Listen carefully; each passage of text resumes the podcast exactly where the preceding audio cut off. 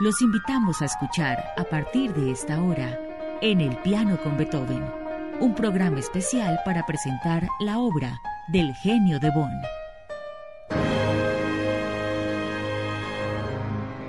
En este capítulo de En el piano con Beethoven, escucharemos el ballet Las criaturas de Prometeo. Salvatore Vigano fue uno de los más famosos bailarines y coreógrafos de su época. Cuando se presentó por primera vez en Viena en 1793, atizó con su nuevo estilo de danzas auténticas polémicas coreográficas entre sus adictos y los de Muzzarelli, el viejo maestro de ballet. Cuando tras largos viajes volvió en 1799 a Viena, se le confió la dirección de la compañía de ballet. Cada año montó una pieza propia y para su tercera producción, Las criaturas de Prometeo, seleccionó como compositor al joven Beethoven. Se discute si el estreno el 28 de marzo de 1801 fue un gran éxito, pero las 22 representaciones que siguieron indican que no puede haber sido un fracaso. Puesto que se perdió el libreto de Viganó y presenta dificultades reconstruir el orden de las piezas musicales de la acción dramática conocida solo en esbozos, se ha tratado la música de Beethoven prescindiendo generalmente del argumento. Muy recientemente, Constantin Floros ha analizado sistemáticamente los documentos disponibles acerca del ballet y justificado a partir de los apuntes de Beethoven el carácter parlante de la música, una musique qui parle, como se consideraba natural que fuera la de los ballets pantomima de la época. Según la reconstrucción de Flores, Prometeo sale a escena durante la introducción y da vida con el fuego celestial a las dos figuras hechas de arcilla, que se convierten en humanas. En la violenta tormenta se refleja la furia de Zeus, el padre de los dioses, que persigue a Prometeo.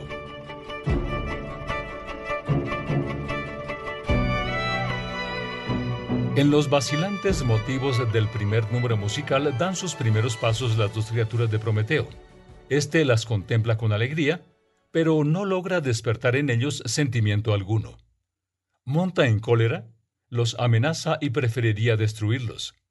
Se tranquiliza de nuevo y desarrolla un nuevo plan.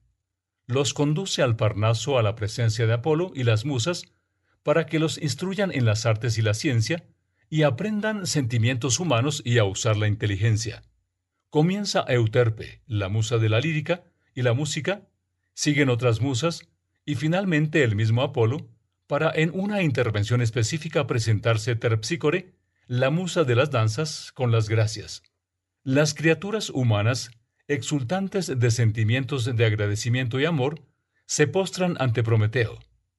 Baco representa con su séquito una heroica escena belicosa.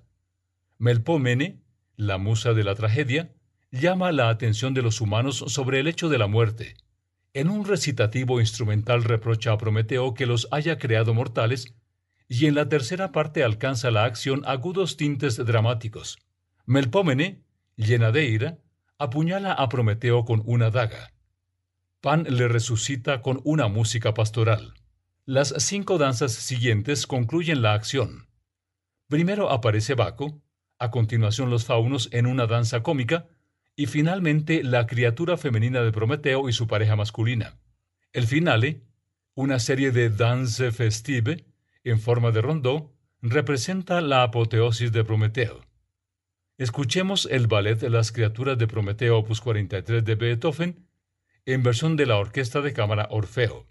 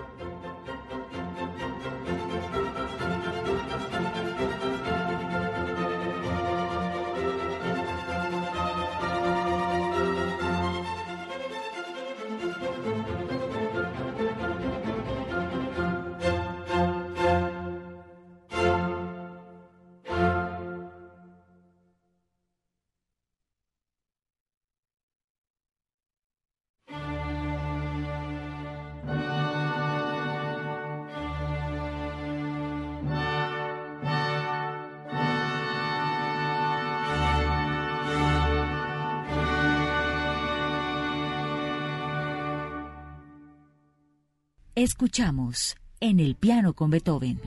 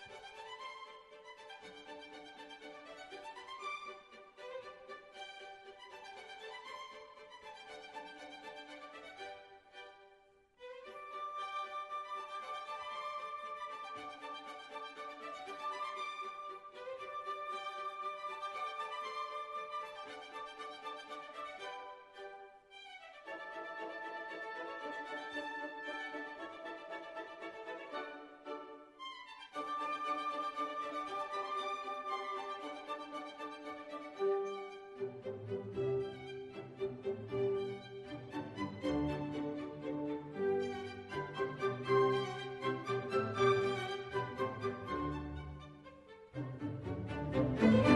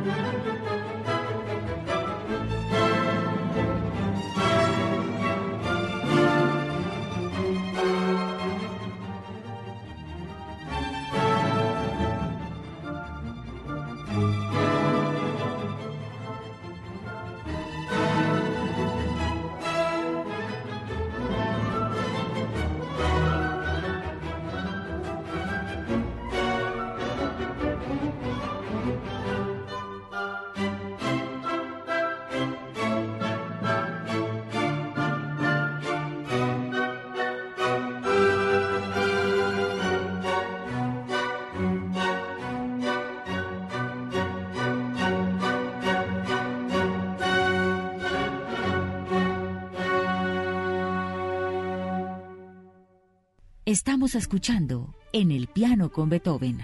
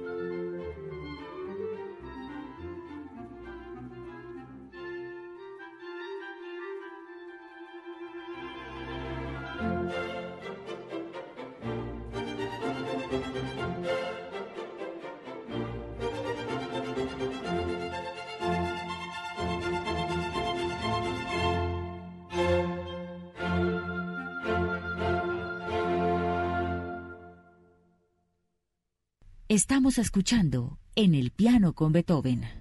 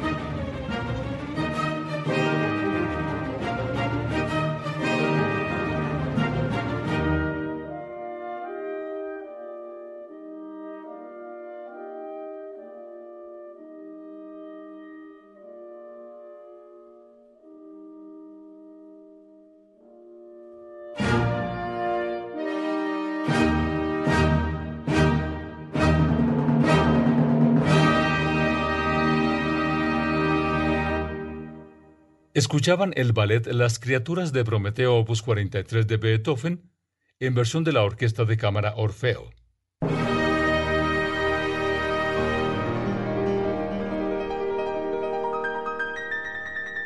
Terminamos otro capítulo de la historia musical de Beethoven en la conmemoración de los 250 años de su nacimiento. Síganos en arroba HJCK Radio.